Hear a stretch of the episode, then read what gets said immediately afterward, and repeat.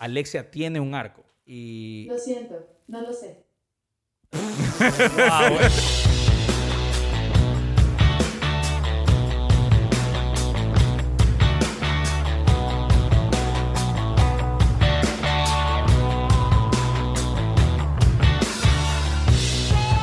Hola a todos, este es el Spanglisher, el podcast en el que Chip, Gipón y Guaro hablamos sobre cine, series y música. Y pagamos por hablar en Spanglish. Eh, en el episodio de hoy nos sigue acompañando Dani Llanos. La, la cara que tiene no refleja esa emoción, solo para que lo sepan. Es súper tarde. Eso es súper normal. Bueno, seguimos extrañando a Guarito. Le deseamos suerte en su tesis. Ya el próximo episodio volverá. Pero hasta que vuelva, tenemos la dicha de tenerlo a Dani Llanos aquí. Especialmente para esta película que creo Para que eres, esta película. eres muy... e- e- Eres un invitado muy adecuado para esta película. Eh, eh, this is my shit.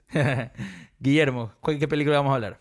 Vamos a hablar de Titán, la última película, bueno, y segunda película realmente, de Julia Ducournau, que de ley destruí ese apellido para variar. Eh, No, o sea... A ver, pues tú. po- no, po- no, no, no, no, no, no me iba a burlar para nada. Solo estaba pensando, puta, somos unos asesinos. de, de nombres. pues, este, ya vamos a meter en clases de francés. Por favor. Pero bueno, eh, yo quiero empezar dando un poco de contexto. Y voy a dar bastante contexto y me van a entender por qué quiero dar contexto cuando empecemos el review. Que, by the way, es spoiler free. No se preocupen, no vamos a spoilear la película.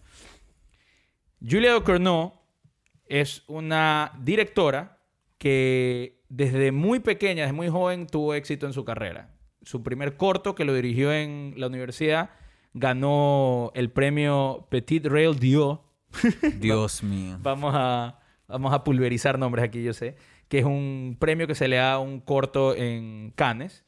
Eh, de ahí di- dirigió una película para el- la televisión que se llama Manch en el 2012. ¿Qué No, significa eso? no sé. Mm. No sé y no googleé.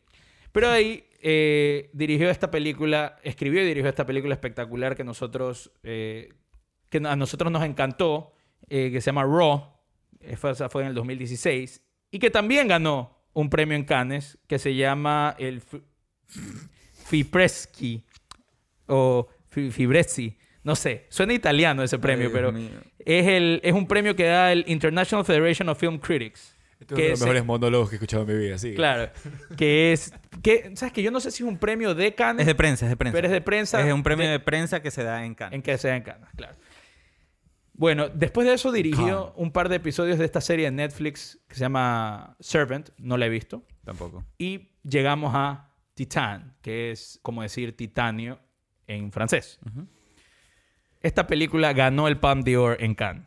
El premio más cotizado de Es el, Cannes. en mi opinión, el premio más prestigioso que una película puede ganar. Largo. Estoy seguro que ustedes probablemente comparten ese criterio. Tal vez no es el más popular, pero es el más prestigioso. En criterio, no la pronunciación, pero sí. Pam Dio. Dios mío. Bueno, quiero empezar el review diciendo por qué me parece que el contexto es importante. Porque yo, primero que nada, yo nunca hubiera visto este- esta película o este estilo de película si no fuera porque lo dirigió Julia Ducournau, que venía haciendo Raw. O sea, no, es- eh, no es mi género y definitivamente la película la vi con otros ojos sabiendo que venía de ella. ¿Qué es lo que quiero decir? Por ejemplo, hagamos la analogía de... eh, eh, ya sé. Podemos, podemos usar la analogía que, que usa Adrian Brody en The French Dispatch cuando le está explicando a sus tíos por qué ahora ellos van a hacer el arte moderno. La razón, él dice, tú sabes que es bueno este, este cuadro de arte moderno porque si tú le pides al artista que dibuje o pinte algo normal, lo puede hacer a la perfección. Pero él decide que mejor es hacer algo abstracto y- es como que su interpretación de Para algo- representar la para verdad. representar el objeto o lo que sea. Julia Ducournau es una directora tan brillante que puede Le acabo, de hacer... un, le acabo de hacer un fist bump porque ya entendí sentido de la analogía y dije, bacán. Sí, o sea, yo te juro que no, no hubiera disfrutado esta película si no supiera el contexto. Así te lo pongo de frente. ¿Disfrutado o visto? probablemente visto. Tienes razón, como, como estaba diciendo. Pero ¿sabes qué? Lo que quiero decir es que cuando vi la película y veía las escenas y, y- o sea, le buscaba algo más. Y esta película está repleta de simbolismos y metáforas y analogías. Y supongo que te das cuenta de este simbolismo porque viene de esta directora brillante. Si es que... eh, A ver, ¿cómo, ¿qué es lo que quiero decir? O sea, yo creo que quieres decir que la película no, no puede existir en un vacío. Para ti. Sí. ¿no? Es como que es una película que si existiera en un vacío, eh, no solo no la verías, sino que tal vez por ahí es inentendible o unwatchable. No sé, no, No. soy unwatchable, pero no la apreciaría de la forma. Es- claro. quiero ser 100% honesto. O sea, yo, yo la razón por la que le encontré los simbolismos es porque los estaba buscando. Mm. Y los estaba buscando porque sabía que la película fue dirigida por esta directora. Ujú. Si es que veía esta película sin saber que era una directora brillante, que puede hacer una película comercial sin despeinarse, porque es maestra de su craft, probablemente no le hubiera estado buscando los simbolismos, estaría buscando, viendo una, tratar de entretenerme con una película de horror y me hubiera perdido mucho de lo que dice la película. Por eso eh, quiero ser 100% honesto y decir que la razón por la que le encontré estos simbolismos y eh, este comentario social que hace la película es porque los estaba buscando porque viene esta directora. A eso es O lo que me refería. me no sé parece- si me expliqué bien. Yo creo que igual me parece muy bacán lo que, lo que estás diciendo y, y- y, eh, eh, no sé si... si- Eh, Yo quiero hacer una paréntesis, perdón que te interrumpa, Guillermo. Creo que es un buen momento para dar una sinopsis. Tengo A algo ver, yo chévere no sé de cómo eso. hacer un sinopsis- una sinopsis de esta película sin dañarla. Tengo No algo chévere. idea. Yo, sé, yo tengo algo chévere de esto. Me metí a IMDb a ver la sinopsis. Y hay creo que tres o cuatro sinopsis ahí. Y todas son pésimas. To- no tienen idea de qué se trata la película los que hicieron esa sinopsis. Sorry, Ok. Opinión, humilde opinión, pero no tienen idea.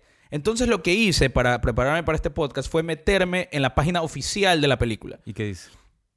Y, y la sinopsis es la definición del diccionario de lo que es titanio. Increíble. Guillermo, ¿la puedes leer, porfa? Titan, a metal highly resistant to heat and corrosion with high tensile strength allo- alloys. Alloys. Alloys, perdón. Ya, esa sinopsis sí me parece más acertada que cualquiera de las que están en IMDb. Ok. Te juro. Porque la película es crazy as fuck. Y esa sinopsis me parece mejor.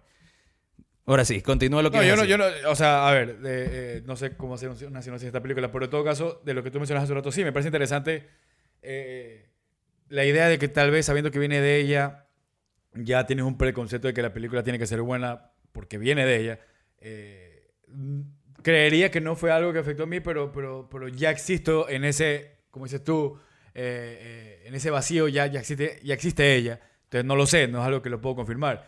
Pero lo que sí te puedo decir es que a mí no me parece que Raw es una película cargada de simbolismos eh, que su película anterior. Entonces, cuando vi esta aquí, yo no empecé buscándole los simbolismos o, o estaba buscándolos, simplemente empezaron a llegar. De hecho, te diría que cuando la película abre, ya porque esta es una película que, que- que- que juega con géneros, cuando esta película abre, me lleva, sentí que me lleva por una dirección que no es la dirección que termina siguiendo.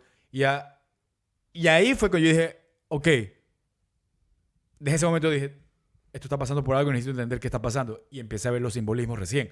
Pero yo pensé al principio que solamente era una gran metáfora que, que- que estaba pasando hasta que me di cuenta, no, que hay un, es un blend ahí, una licuadora de mil cosas que decir. Que, sí, sí, sí, sí. Repito, no sé si alguien se quiere lanzar a la hipnosis, pero yo lo que sí puedo decir es, esta película tiene, logra un gran desafío de, de hacer tantos statements o dar tantos mensajes y, y que funcionen juntos, porque yo, si a mí alguien me explicara lo que quiere, lo que quiere hacer ella en esta película, yo digo, no funciona. Así, una, una explicación, una conversación, digo, no, eso no funciona. O sea, y lo que ella hace me parece brillante, o sea, Yo- me parece una cosa increíble cómo lo logra. Yo honestamente no creo que deberíamos dar una sinopsis porque cualquier sinopsis real de la película... ¿Pero qué le decimos a alguien que quiere ver esta peli? Está Míratela. escuchando este review, solo eso. Míratela. Supongo que ese es, ese es lo que tenemos que decirle a la gente y entonces ahora nos van a escuchar a nosotros mm, Tratar tratar, de definir y entender lo que vimos. Sí, y la razón por la que no, no me quiero hacer el misterioso, la razón por la que no quiero No, dar claro. sinopsis es porque me parece que todas las sinopsis que están por todos lados son spoilers. Y Sí. esto es un spoiler free. Y realmente yo quisiera No, que y la es gente... un spoiler free porque tú lo dijiste eh, hace un rato, porque es una película que no está en todos lados, se va a demorar la gente más en conseguirla. Nos pasó igual cuando hicimos por primera vez, me acuerdo, el review de Parasite. No, no la conseguías por ningún lado y simplemente tuvimos que ver cómo hacíamos para hablar de esa película sin, sin spoilers. Entonces, es la misma situación. Creemos que es así de buena y no vale la pena dañársela a nadie. Tienen que verla. Dani, eh, first impressions de, la, de la película. Nada, First Impressions. Primera impresión. Una, una de las cosas que, que me parece bacán de lo que ha pasado hasta ahora en el episodio es que básicamente nos hemos tratado de... O sea, ustedes dos han pelotita. tratado... No, no, no. Ustedes dos han tratado como de entender lo que sienten. Sí. Y yo creo que eso es lo que pasa con la peli. Eso es lo que yo creo que la peli hace. Te obliga a como procesar un montón de información sobre la vida de este personaje principal que está en el póster. Eh, Se llama Alexia. se llama Alexia y tiene... Yo creo que una cosa que se podría decir de ella es que tiene un tatuaje entre los senos que dice Love is a dog from hell, el amor es un perro del infierno que viene de una película basada en eh, Bukowski. Entonces, eh, nada, yo creo que hay, ahí hay algo muy interesante y creo que ese es más que mi first impression, ese es mi lasting impression. Ok. No, o sea, yo me vi la peli eh, hace creo que unas dos semanas ya y más que que se me haya quedado, es como una peli que estoy constantemente tratando de, más que entender, de, de- de procesar todas las diferentes cosas de las que está tratando de hablar. Porque hay una trama, en efecto, es una trama que tal vez una de las tramas más inesperadas que he vivido en mucho tiempo viendo una película. Eh, no sé si importa mucho, creo que es una película más sobre símbolos y sobre emociones que de trama. Y Eh, comentario. Es que la película es una experiencia. comentario. Y- y sí, Se trata de una experiencia. Sí, sí, se trata de un trauma. La película se trata de traumas. Eh, y cómo cada uno de nosotros lidiamos con eso y cómo ella, como Alexia, lidia con sus numerosos traumas a través de la película. ¿no? Yo diría que se trata de traumas y de identidad. Sí, sí, totalmente. Y de quién sabe cuántas otras cosas, ¿no? Y, y- y eso es una de las cosas que igual a mí, a mí creo que me- hace tan difícil y, y- y- y tan emocionante ve- rever esta película. Fue que em, creo que ni siquiera está hecha para que la entendamos.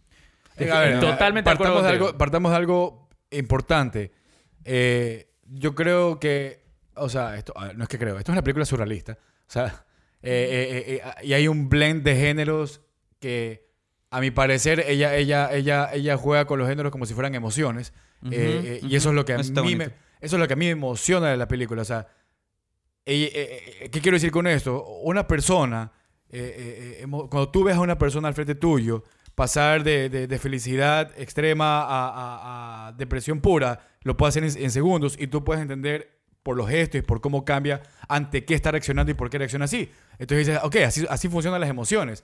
Normalmente así no funciona el cine, pero yo siento que ella logra hacer eso con los géneros. O sea, ella logra sacarte de un lugar a otro de una forma tan elegante y, de una, y, y- y con un eje que de cierta manera no te saca de la película, sino que te mete más. Entonces eso me parece Sí. increíble. Yo, ah, eh, sorry, Dani. No, dale. Eh, cogiéndome de lo que estás diciendo, que estoy muy, muy de acuerdo, eh, creo que puedo decir sin spoiler la película, que me parece que son dos películas en una. Eh, Ok. Claramente eh, la película está dividida en dos. La primera parte Partes así como, así, parte uno, parte dos. tajante de- en cuanto a género, Ok. por lo menos. Eh, la primera parte es un claro horror thriller. Y la segunda parte más es un drama sci-fi con body horror incluido lightly. Eh, Lightly dice. Sí, Lightly en el- la segunda parte.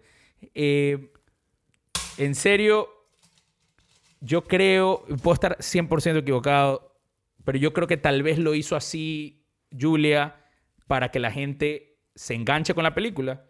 Yo creo que yo creo que ella tenía un propósito súper claro eh, y era y, y esto es súper criticable. Yo creo que es una gran conversación que no sé si nos va a dar el tiempo para tener aquí. Y es que es una película que yo no me cabe la menor duda que está hecha para o sea, para crear un impacto emocional, psicológico en su espectador. Sí. O sea, yo, yo, digamos, yo creo que ella sí tenía eso súper claro. Como O que sea, yo, o sea, voy a, que- yo voy a hacer mierda a mi espectador. O sea, yo sí, tuve pero, una- pero, pero, pero, pero, pero manteniendo esa línea, a, a mí me parece que es muy a propósito que ella busca que tú rechaces a tu lead para que Ajá. después empatices con él ya a través de, de- de- de- de todo este horror. Entonces, porque yo no lo siento como, como, como dos películas, pero sí es verdad que hay un cambio drástico en el personaje que definitivamente te lleva de sentir una cosa hacia ese personaje a sentir otra. Sí. Yo creo, que, yo creo que por ahí va. Yo creo que es una decisión inteligente porque ella lo presenta en este orden. Porque te obliga emocionalmente a, a- a- eh, querer a alguien que no quieres querer. O sea, te- te- y juega Claro, contigo. claro, sí. Estoy muy de acuerdo con lo que estás diciendo, Guillermo. Pero incluso quiero decir que esa, todo lo que hemos estado hablando de, de- de dos películas de cambio de género y todo, es lo que menos importa de la película. Ah, totalmente. Es lo que Sí. menos importa de la película. Pero ¿de qué Claro. más hablamos? Sin No, no, no, sí. No, no, no. Hay bastante de qué hablar, no se preocupen. Por ejemplo, algo que me pareció increíble fue la construcción de los dos personajes que se podrían llamar principales. Ajá. Una es eh, Alexia y la otra, el otro se llama Vincent. Vincent. La construcción de esos dos personajes de una manera... La película no es larga. No. La película es Dura un- relativamente sí, corta. Hora y media. Y Una aún hora así, 48. y aún así la, se- la película se toma su tiempo para construir los personajes de una manera en la que lenta, segura y que te crees todas las, las decisiones que hace. Nada es forzado. Todo lo que los- estos dos personajes hacen, tú dices, ok, entiendo por qué lo está haciendo. Y estás horrorizado la mayor parte. Ah, sí. Y, ah, y, y por si acaso, de, eh, lo que estabas diciendo, Dani, yo tuve una reacción visceral a la película. Claro, claro. No es, repito, el horror, lo he dicho en este podcast mil veces, el horror no es mi género. Y el body horror que hay en esta película me hizo retorcer. Sí, sí, No, sí. no, me hizo retorcer. Por más que sea medio simple, medio... Es, que, es que hizo- está cargado emocionalmente. Y es lo que a veces, que- algo que hemos hablado mucho con Guillermo también, que a veces el horror se olvida de que si no es humano, digamos, a veces, o sea, ¿qué es lo que a mí me pasó siempre con Saw y con, con ¿cómo se llamaba esto? Eh, eh, ay, Hostel, Hostel. Yeah. Eh, que me pasaba que era como súper vacío porque, porque no me enganchaba con nada, no venía de nada, no estaba hablando de nada. En cambio aquí, eh, ella está hablando de muchas cosas al mismo tiempo, con cada decisión de cada personaje, con cada acción de cada personaje. hay, hay, hay, sabemos de dónde viene, entendemos hacia dónde va, eh, y eso... Y eso es, o sea, eso te engancha, por eso te duele, porque son seres humanos. No estoy, voy a estar en desacuerdo contigo, pero yo no vi a dónde íbamos. Sí, es verdad. Tal vez no ver a dónde íbamos, pero, pero por lo menos no estabas como left No out in lo- the, a left ver, in the, es que- in es the que cold. Yo, ¿me yo entiendo lo que estás diciendo. No ves hacia dónde vas porque si le buscas lógica a esta película, mi recomendación al perder. público es Pero no, no lo la hagas. lógica no no llega. buscas lógica. La lógica no llega. Déjate llevar emocionalmente y yo creo que a eso te refieres. O sea, cómo Sí, te sí. guía emocionalmente. Claro. Eso o sea, sí. te lleva de un lugar a otro, Sí. a pesar de que cuando llegas a ese lugar nuevo es como que, no me jodas, loca. o sea, es como... Eh, Qué buen final. ¿no? Algo, algo que, que- que encontré para comparar su a- película anterior con esta, una simetría, es que ambos, am- ambas películas tienen, eh, parte de su trama se trata de, vale la redundancia, de cómo estas personas se rinden ante sus impulsos. Me pareció que eso es una, un connective tissue entre las dos, Sí, entre las dos películas que me gustó bastante. Sí. Sí. Eh, me gusta que usa el cambio de género. Sorry, yo mismo fui el que dije que, que es lo que menos importa, pero ¿sabes qué? Es la primera vez en mucho tiempo, It's masterful. eh, sí, es la primera vez en mucho tiempo que veo a alguien usar un cambio de género como forma de evolucionar un personaje. Sí, sí, lo que decía Es- Guillermo, justamente. Es una Tal cual. locura, es una locura. Es brillante, es una cosa de locos. Me gustó bastante el dark humor. Sí, o No sea, a mí, a mí me, me sorprendió mucho eso de la peli. Que, que, y, y- y me pasó con, con Parasite, allá que estamos hablando de genre bending. Ajá. O sea, me pasa con Parasite también, que es como, eh, te voy a hacer sufrir, te voy a hacer cringe, te voy a hacer reír, te voy a hacer sentir cosas por estos personajes que son horribles, son Sí. gente horrible. ¿No? Entonces es como, pero no son horribles, son seres humanos con, que, con, digamos, a los que les están pasando cosas Son gente real. son gente real, a pesar de que lo que les está pasando, a diferencia de Parasite, es, no sé, es diferente. Sí, obvio. Sí, Entonces- o sea, pero qué bacán. Qué bacán que, que hablamos de Parasite dos veces en este, en este podcast. Pero, eh, pero de totalmente de acuerdo contigo. Con la única diferencia que, que Parasite sí tienes un hilo conductor, una lógica que, que- que te guía.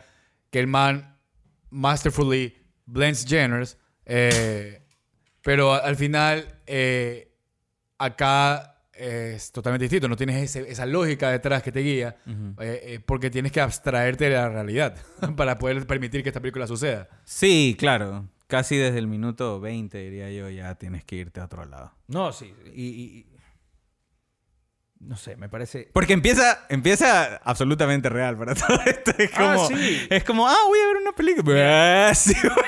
Les voy a decir una cosa. Eh, cometí un error. a ver. Después de ver la película quedé tan Impactado. impactado, fascinado, que dije, voy a ver un Q&A.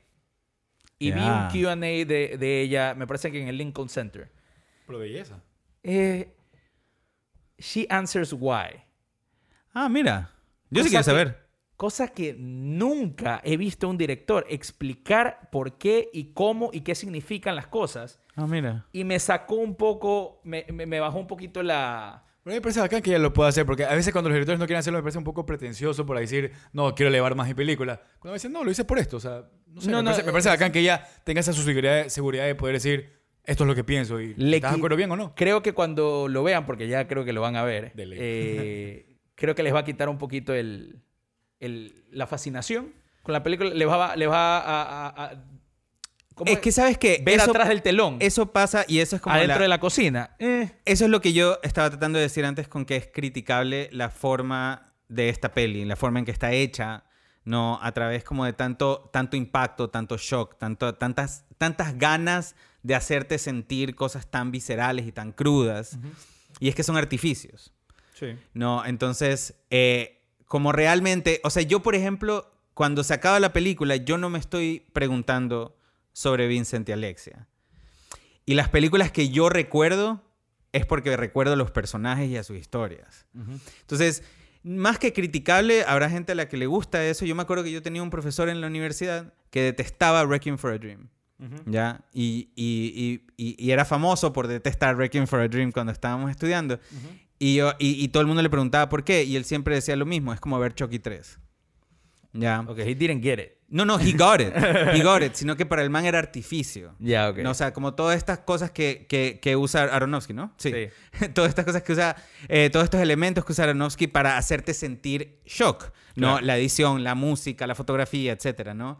Ella aquí no es tan técnica como es Aronofsky, pero, eh, pero tiene mucho artificio. Eh, usa el género muy a su favor, la música la usa muy a su favor y lo que a mí me pasa, a diferencia de Requiem, o sea, yo prefiero verme Titán 80 veces antes de volverme a ver Requiem, eh, es que es it's stylish, ¿no? Y me llama a mí, ¿no? Es como muy colorida, muy saturada, muy Neón. muy neón, muy de extremos, ¿no? Y eso me, me parece muy interesante, pero también entiendo cómo puede ser, no, no solo, más que criticable, como que, como que visto como, como una película que logra lo que logra a través de estilo y no de historia, no de emociones. Ey, ey, yo tengo aquí una anotación que va muy de acuerdo a lo que estás diciendo, que dice, acordándome el- un quote famoso de Martin Scorsese, que dice, en el momento que tú tengas una historia que no puedes seguir viviendo hasta que la cuentes, ahí es cuando tienes una película. Mm. Ya, esta, esta película rechaza esa idea. Porque, Sí. porque Julia Corneau usa su historia, que por más que es muy interesante, no me parece que contar su historia es su objetivo principal. Su objetivo principal es usar esta historia como lienzo para interpretar como que como establecer como que invitaciones a reflexionar sobre otros Sí, otras es, cosas. es cinearte en su máxima expresión. Sí, o sea, Totalmente, no- pero- La historia de ella no es como que quiero contar esta historia me- porque me, me vuelve loca, me parece Claro. increíble y todo. No, no, la, la historia es increíble y, y- y- y sí, nos vuelve locos y todo, pero ese no es su objetivo. Su objetivo No. fue hacernos sentir y invitarnos a reflexionar sobre temas y comentarios sobre la sociedad, sobre género, sobre las mujeres, sobre El- un pocotón de Claro. cosas. O sea, bueno, tal vez eh, eh, en esta parte no estoy tan con ustedes. Yo, yo sentía, eh, eh, eh, eh, de- y principalmente en lo que podríamos decir como el second act o lo que sea, eh, pero yo siento que- son dos personajes muy humanos eh, con los cuales yo sí, yo, a diferencia tuya, yo sí me quedé con ellos. O sea, cuando sacó la película no dejaba de pensar en ellos por las diferentes peleas internas que ellos están teniendo y las razones por las cuales están luchando contra esas peleas internas, que todo esto, hay cosas que son muy humanas en, la- en- en- en las cuales te las representan y unas actuaciones espectaculares también que no hemos mencionado, porque son dos actuaciones increíbles. Eh, pero yo creo que también profundiza más eh, eh, eh, en lo que está pasando en la cabeza de ellos, jalándolo en estos extremos surreales o en estas situaciones extremas, en lo que nos hace decir, ok, o, o- o- o hay un mensaje, o hay una analogía, o hay una metáfora, o un sentimiento este, con el cual, el cual tenemos que captar o interpretar, pero siempre regresamos a esta línea de esta historia, de esta relación muy humana, ¿ya? Y que para Sí. mí la conclusión de hecho es muy, pero muy humana. Bueno, porque al final eh, yo creo que se trata de aceptación y, es una, y la aceptación es un sentimiento muy humano y de hecho en un Y mundo como el de hoy, tan, tan digital, tan artificial, tan cargado de, de- de- de- justamente lo que la película te presenta, de artificios, ya poder concluir en, en- en aceptarte, a, a mí me parece tan paralelo a la, a la vida real que me parece increíble. Maravilloso. Me parece... No tengo nada que agregar a Sí, eso. sí, me parece muy bien lo que acabas de decir. Em, algo, algo negativo, digamos. Yo puedo decir algo negativo. A ver, dale. Que va atado a algo positivo. Nos ha cambiado la voz. Estam- Estamos afectados, estamos afectados. Pero, por ejemplo, me encantó la simpleza y sensibilidad de la cámara de ella. Ajá. Sí. Menos cuando se pone fancy. No, no, no entendí por qué se puso fancy. en Ya, un bueno. momento que fue, hay una toma continua en el que nos Sí. muestran el, nos presentan el mundo en el que vive Alexia.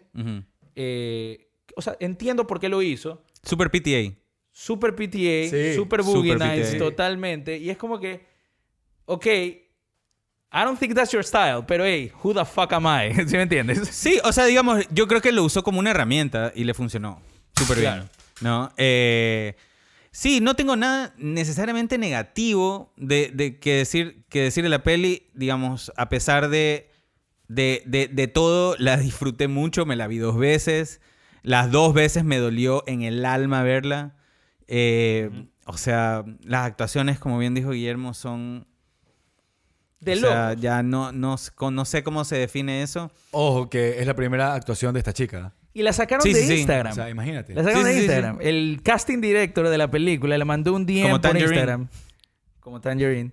Eh, bueno, un- el casting director de, de la película le mandó un DM por Instagram y le dijo, oye, audiciona para esta película que creo que eres good for the... right for the part. Y después de varias, varias audiciones, le dieron el papel. Y me encanta la actuación de Vincent, que el actor Sí. también se llama Vincent. Sí. Geni- me gustó más que la de Vincent ella, Lindon se honestamente. llama el actor. Eh, él ya era un actor no famoso, pero establecido. Entiendo que sí, sí. Eh, En el cine francés creo Sí, que ya está bien francés. establecido.